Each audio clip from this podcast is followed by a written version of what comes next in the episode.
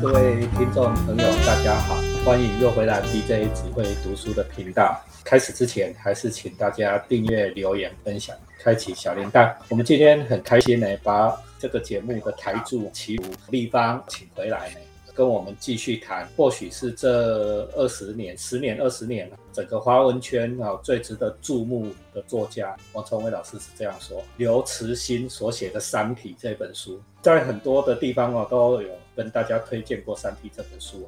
我们上次谈完了第一集，就关于那个科技眼镜的部分。那我们今天要谈第二集。对，今天要讲的是《三体》的第一集的另外一半啦，就是上一次是讲就是汪淼嘛，汪淼，然后讲他的那个科技眼镜。那其实这本书里面还有另外一半的故事，另外一半故事主角叫叶文洁。对，那叶文杰是出现在这个汪淼线的一个穿插。汪淼在调查调查，上次讲他一直在调查一件事情嘛。在调查过程中就遇到这个叶文洁这样子，那遇到叶文洁的时候，叶文洁已经是老了。从这个故事里面，他借由一些回忆啊什么的，不断的在就是拼凑出，就是可以理解这个人的一生的故事。叶文洁是一个天体物理学家，其实他是整个三体故事之所以会引发三体这个故事最重要的一个角色。这个刘慈欣呢，在一开始是用一一连串科学家命案哦来引入这叶文洁，主要是这样子。所以叶文洁才是重点的主角。我现在就是用等于说用叶文洁的一个角色，这个等于说从头的故事来来讲，就叶文洁大概发生什么事情。叶文洁小时候，他爸爸也是一个科学家，知道好像也是天体。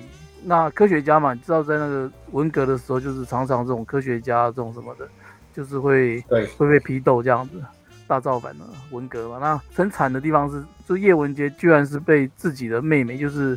就是他女儿，就是叶文洁爸爸的女儿，就是叶文洁的妹妹，然后秘密告发，在那个批斗场，他们批斗就是大家有看过一些什么《霸王别姬》啊什么的，对，就就可以知道说他们批斗实际上是当面的，而不是像我们在网络上骂人这样，就是把人拉出来，然后就就开始骂他，就是找找各种问题这样骂臭他这样子，在这个把他抓出来，然后绑着，然后插个牌子让你跪在司令台上，然后大家骂你。那那结果呢？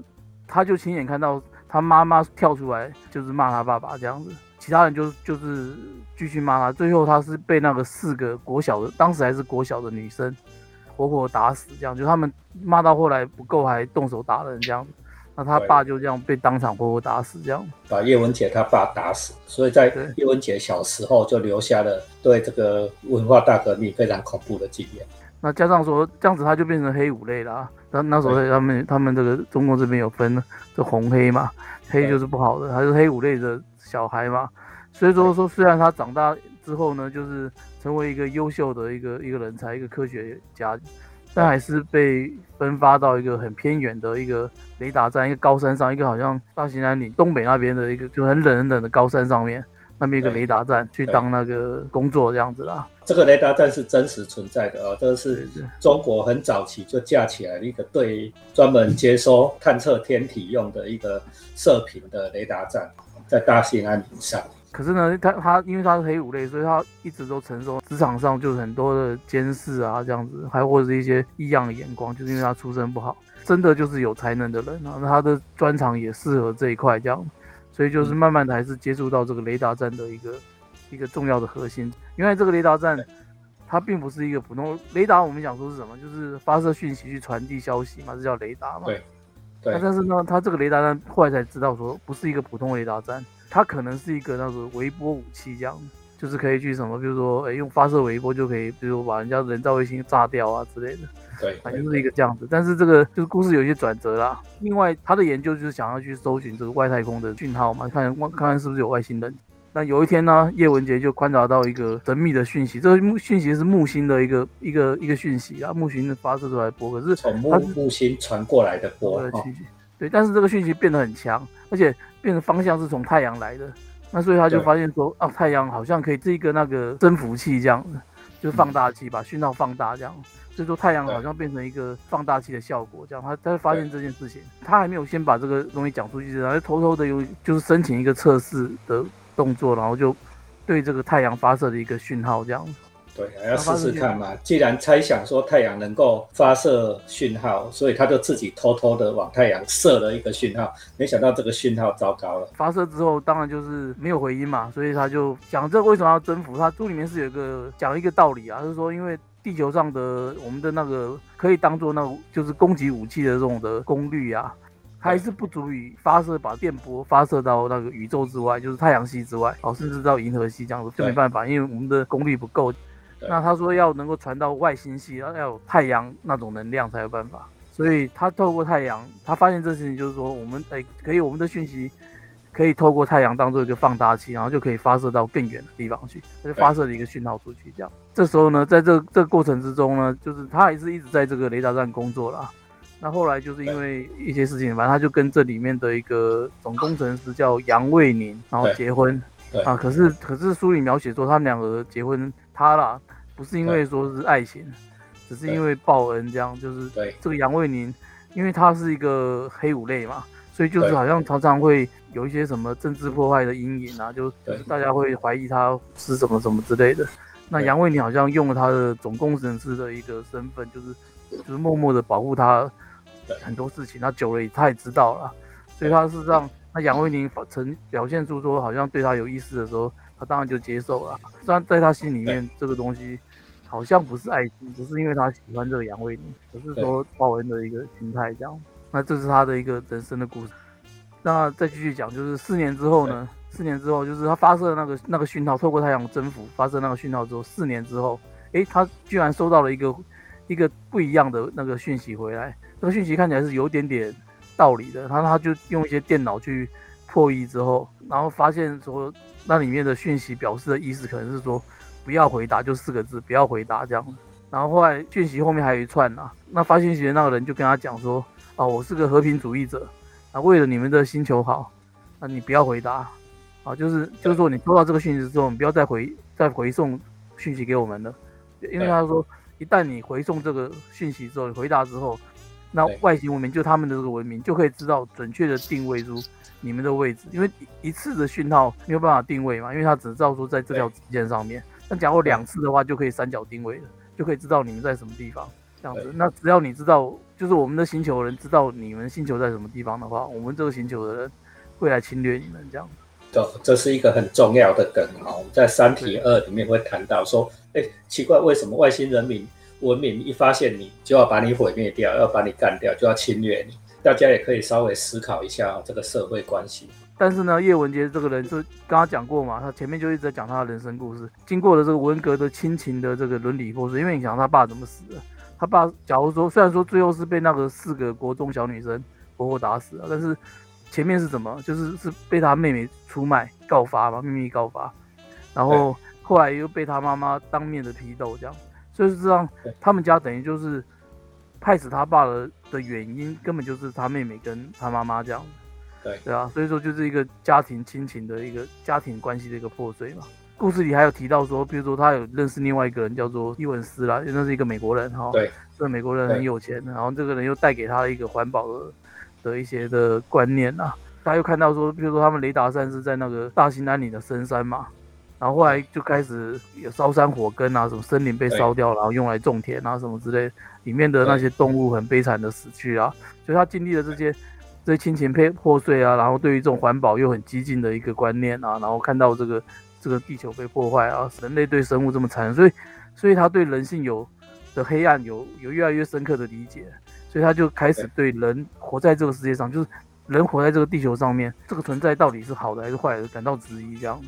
所以他就当他人到底有没有价值活在世界上啊？对对，这个人活着，他对对世界没有好的啊，对啊。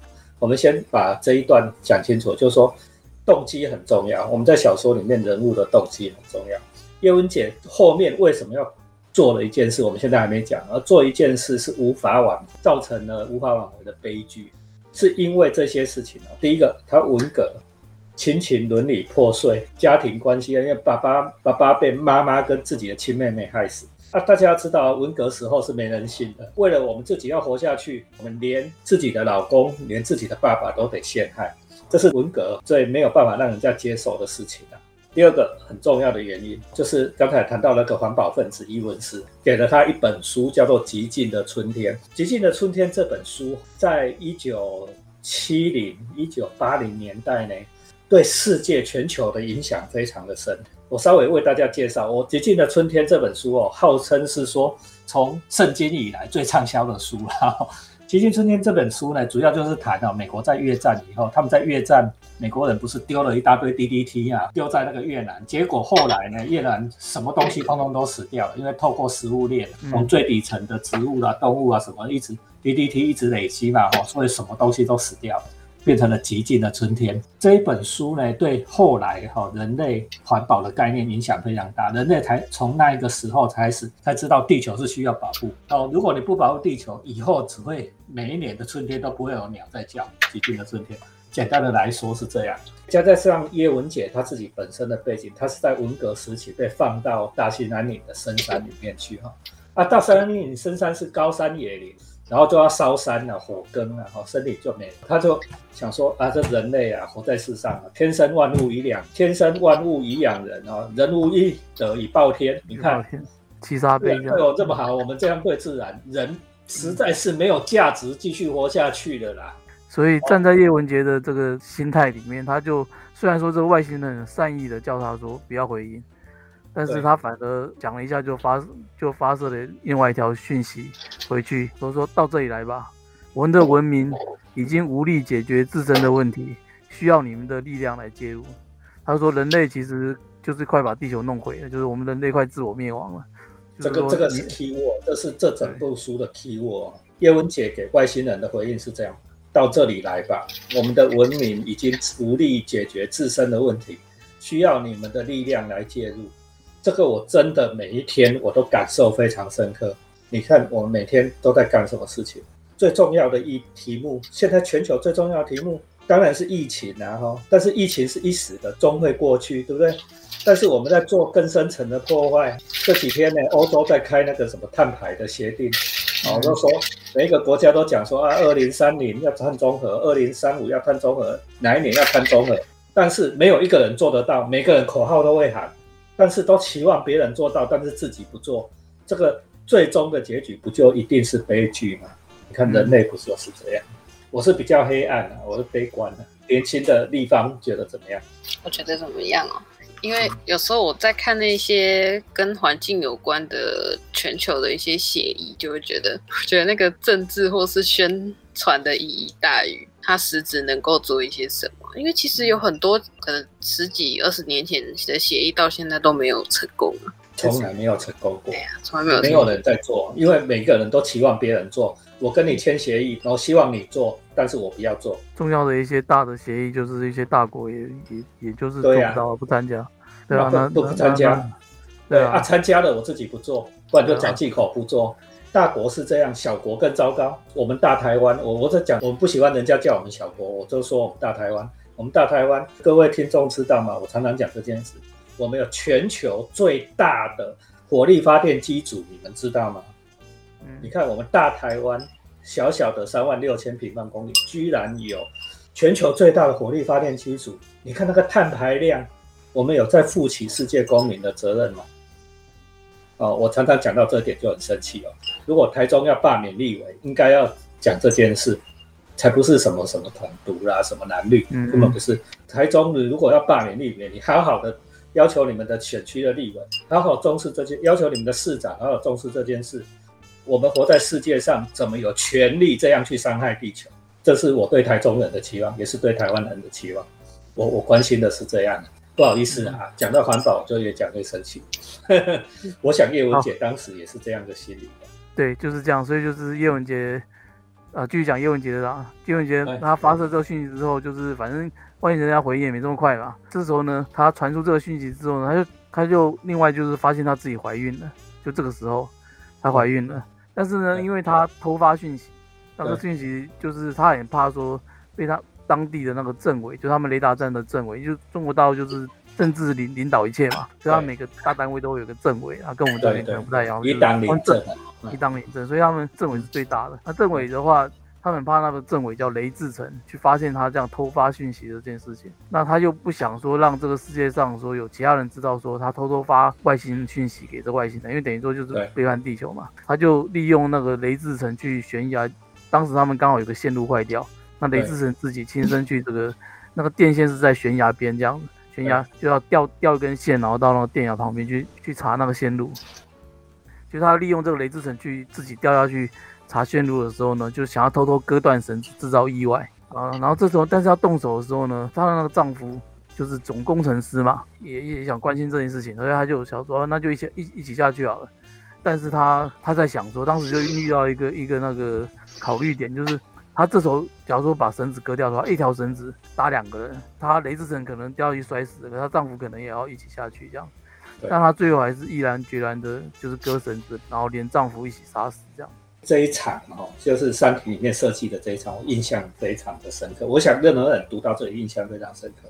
一个是你讨厌的人、仇人，哦，一个是你最亲爱、跟你最亲密的丈夫。你想要杀掉你的仇人，但是你的丈夫在不知情的情形下，跟你的仇人一起下去，你会不会把绳子割断？虽然叶文姐的选择是割断。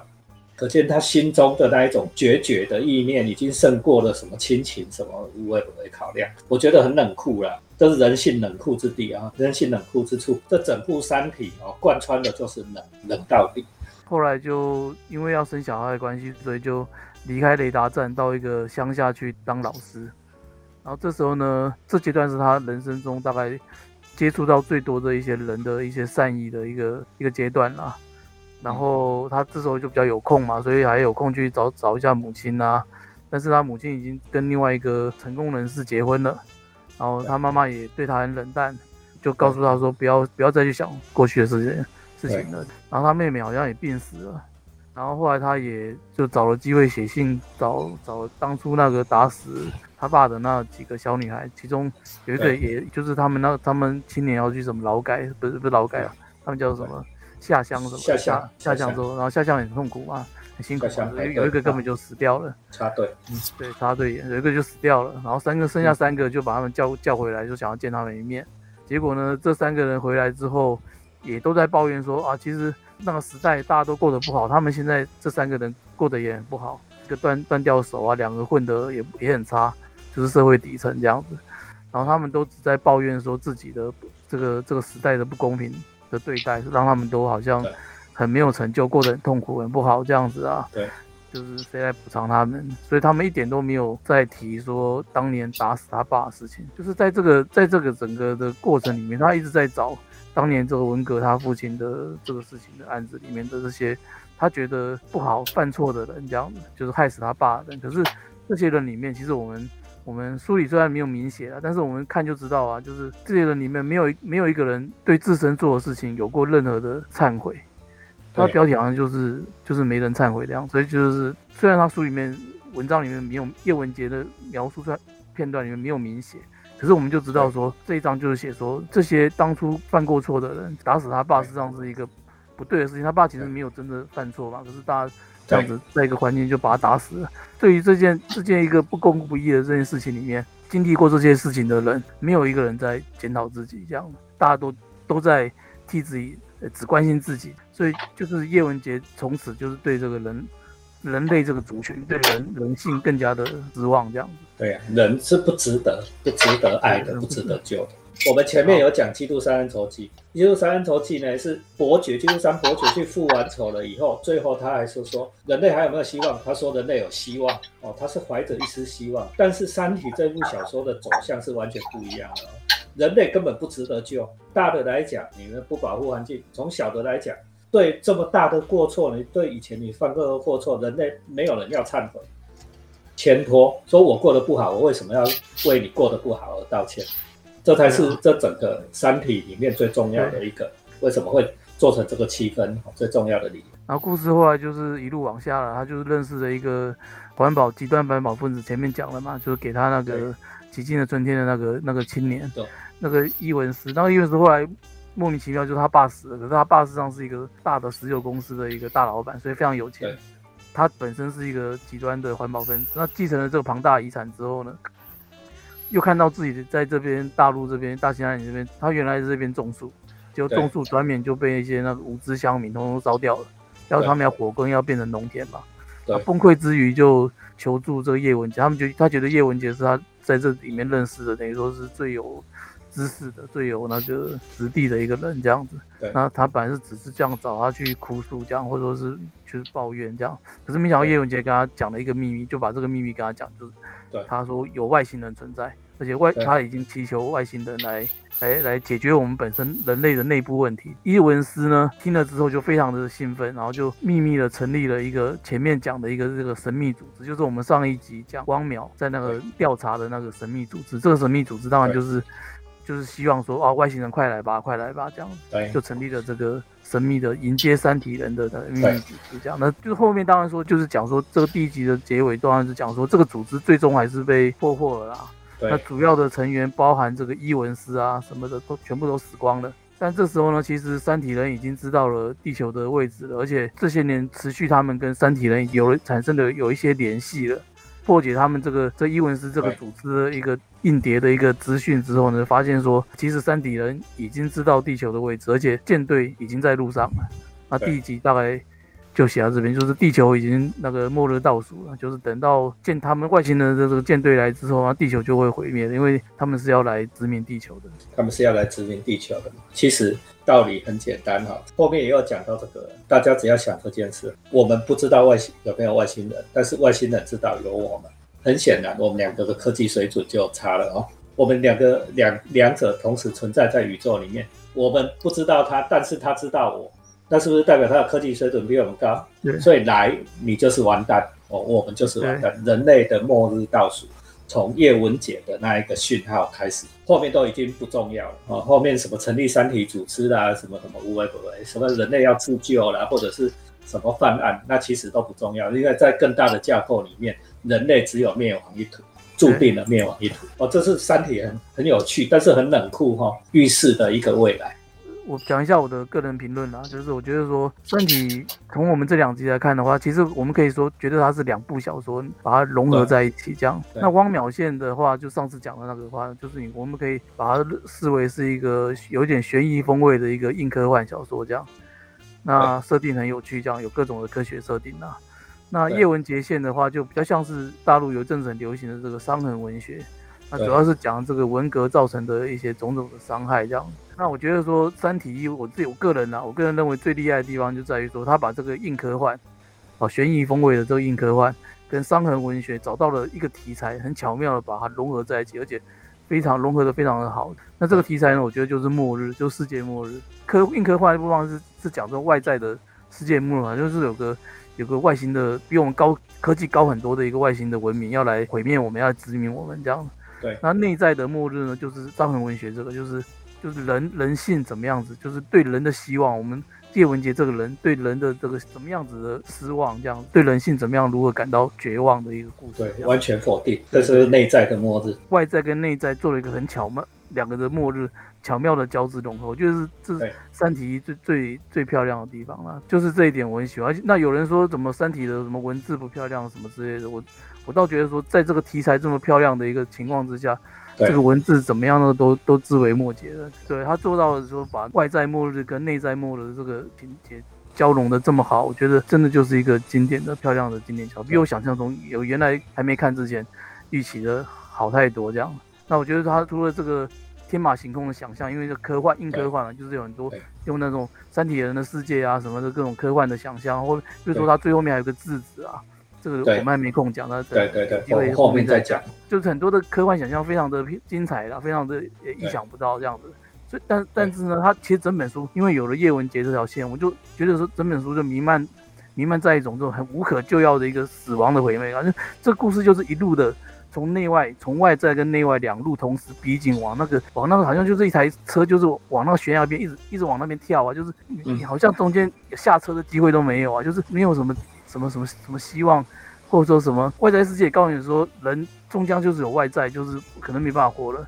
然后内在世界又又用那个叶文洁这人生故事来告诉我们说，人性就是这么丑恶，人人类真的不值得，人人类真的好像不值得活下去了。就所以我觉得说，就是这一集就是它的这个那个氛围，就是我觉得就借由这两者的融合，我觉得非常的漂亮。那立方会这样觉得吗？自己觉得当初确实看这本小说的时候啊，我也是觉得他把那种文革期间那种很不可理喻的那种人与人之间的。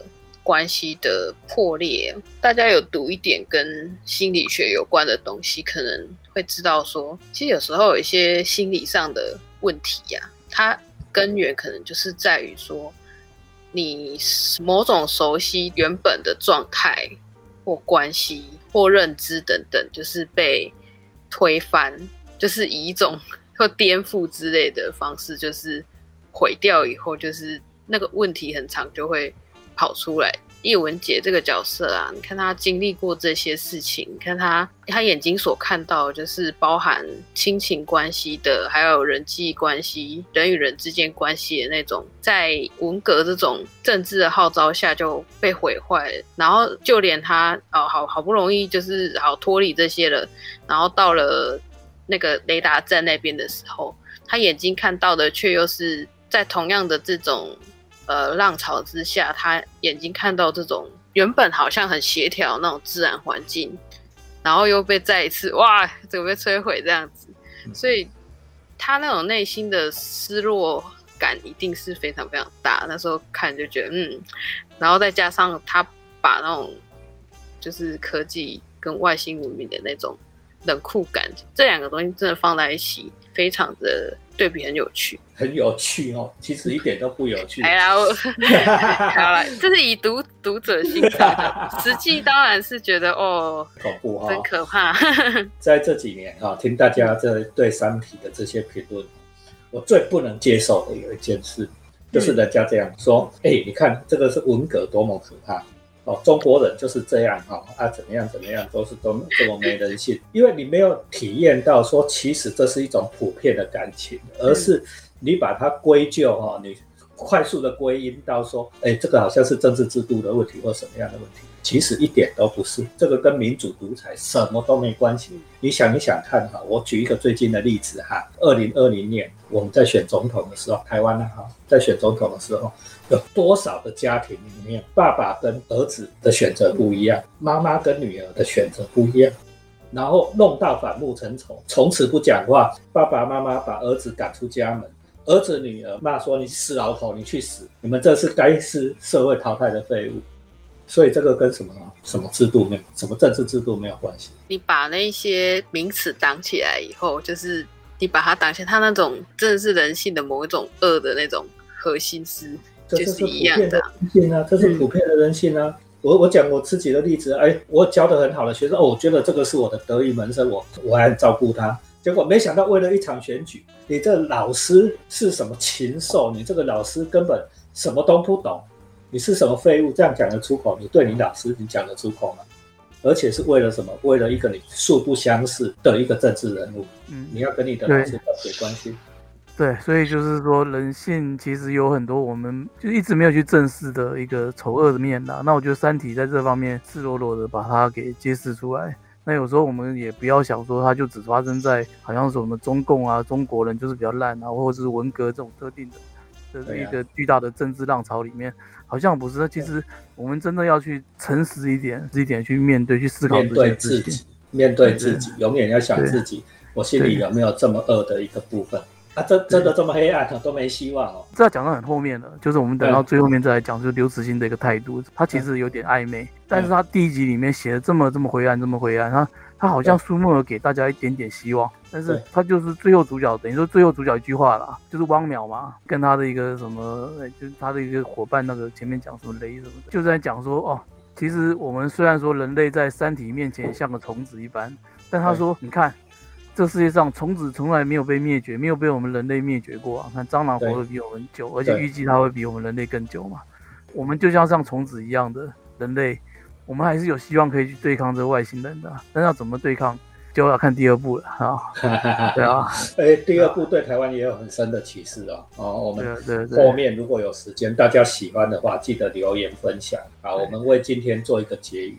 我只是看完书，我是想到了，就是因为还是回到那个刚才说刘慈欣就真的这么灰暗吗？他就告诉你说人类就是不值得这样子，就真的这么绝望吗？那好像不是这样。我自己是因为只在第一部嘛，那我看完的时候，我是我想到说福尔摩斯有一句名言呐，就是说要注意的是狗为什么不叫，为什么狗不叫这样子。对，那所以说，其实我们看这样这么灰暗、这么灰暗的一个结尾的一个书啊，我们是不是应该注意一下，说书里有什么东西是是是没有说的这样子？对那我觉得说，就是这本书太黑暗、太太安静、太沉寂了，这种绝望感，事实上是不安的。那很不安的时候，我们就说，一般来说书里应该会有一些狗吠声的，应该会有一些震惊的声音出来的。可是这本书整个暗山三体一是没有的。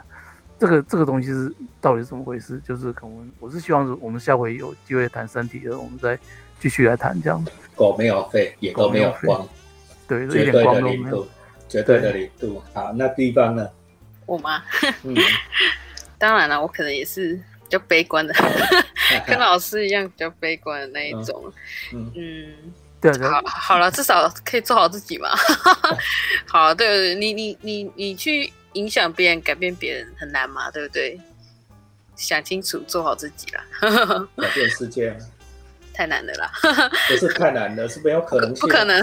太难跟可能性是不一样的、对哦。对对，没我相信呢，大家现在已经毛骨悚然了，但是我是建议大家真的去找一本书来看，来好好的体会，因为这书很大，我们没有办法每一个细节都告诉你。